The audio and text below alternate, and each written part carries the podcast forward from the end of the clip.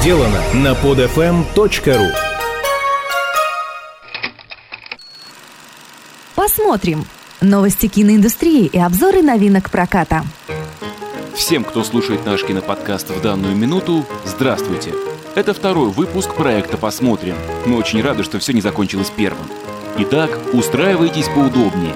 В ближайшие пару минут вас ждут новости, так или иначе связанные с миром кино, а также обзор очень интересных, на наш взгляд, фильмов «Дорогой Джон» и «Человек-волк». Новости одной строкой. Киностудия Люка Бессона приступила к подготовке съемок фантастического фильма «Сектор 8». По сюжету около 500 особо опасных преступников, содержание которых на Земле признано рискованным, находятся в криогенном сне на орбите планеты. Но однажды, в результате технического сбоя, заключенные просыпаются и пытаются совершить побег. Стоимость проекта оценивается в 30 миллионов долларов.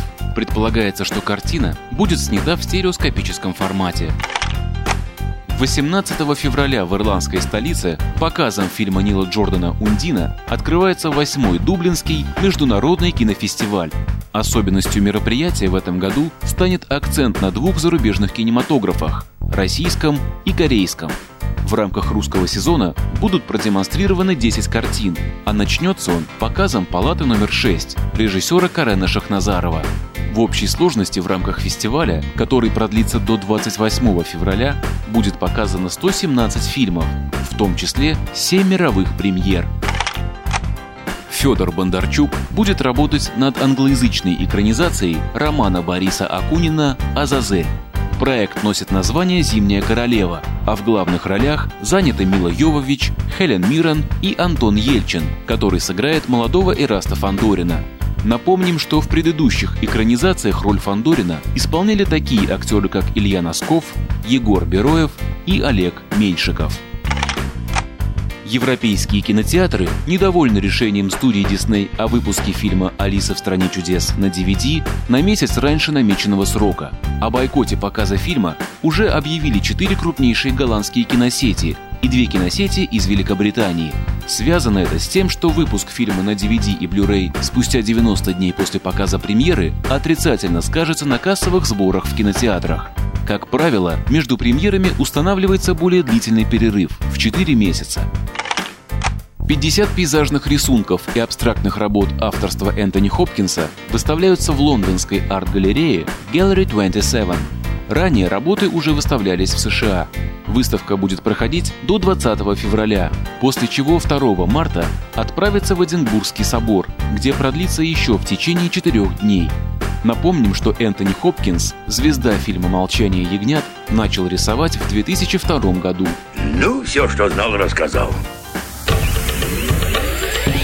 Скоро на экранах. Англия, 19 век. Детство Лоуренса Телбота оборвалось в ночь, когда умерла его мать. Ему пришлось покинуть отчий дом в Блэкморе и уехать за океан.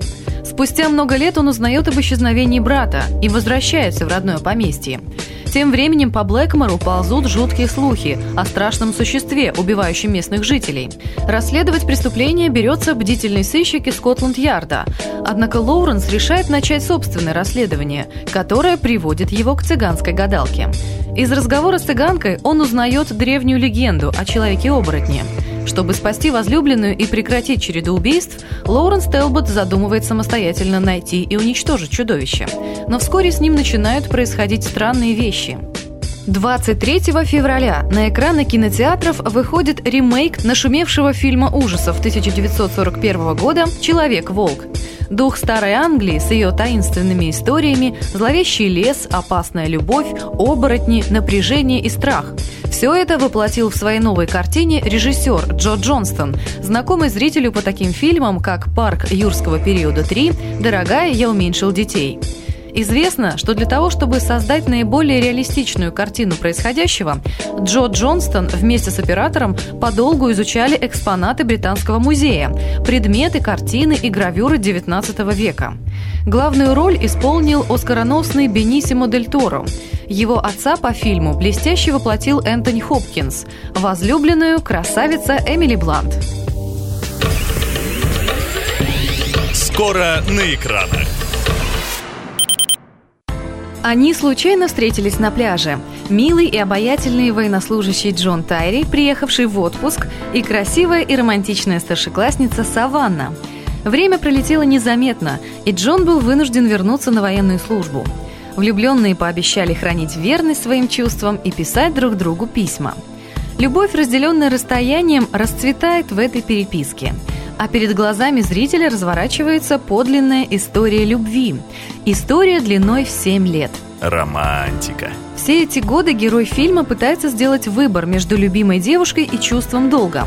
А служба тем временем становится все более опасной. Джона посылают в горячие точки. Разлука между любимыми затягивается, порождая разногласия. И несмотря ни на что, Саванна все равно продолжает писать полные любви письма, неизменно начиная каждое словами «Дорогой Джон». Но однажды Джон получает письмо, в конце которого стоит «Прощай». Ой-ой-ой. 25 февраля на экраны России выходит драма о любви, снятая Лассе Хальстрюмом по одноименному роману Николаса Спаркса «Дорогой Джон». Лассе Хальстрём, снявший такие фильмы, как «Казанова», «Правила виноделов», «Шоколад», «Хатика. Самый верный друг», на этот раз воплотил на экране трогательную, эмоционально насыщенную и чувственную историю о любви. В фильме несколько сюжетных линий. Одна из них – взаимоотношения главного героя с отцом, великолепно сыгранным Ричардом Дженкинсом. Отец вырастил сына в одиночку, ограничивал себя во всем, чтобы Джон ни в чем не нуждался – но отношения отца и сына не складывались, пока в жизни Джона не появилась Саванна. Именно благодаря ей Джон смог найти общий язык с отцом, понять его и полюбить. Главные роли в фильме исполнили непрофессиональный, но уже довольно известный актер Чанинг Татум, снявшийся в таких фильмах, как «Бросок кобры», «Шаг вперед» Джонни Д. и восходящая звезда Голливуда Аманда Сейфрид. Интересно, что с Амандой произошел на съемках забавный случай – по замыслу автора романа героиня брюнетка, поэтому Лассе Хальстрём настоял на том, чтобы перекрасить актрису. Но став брюнеткой, Аманда потеряла свое очарование. Так героиня стала блондинкой. Скачать другие выпуски этого подкаста и оставить комментарии вы можете на podfm.ru. podfm.ru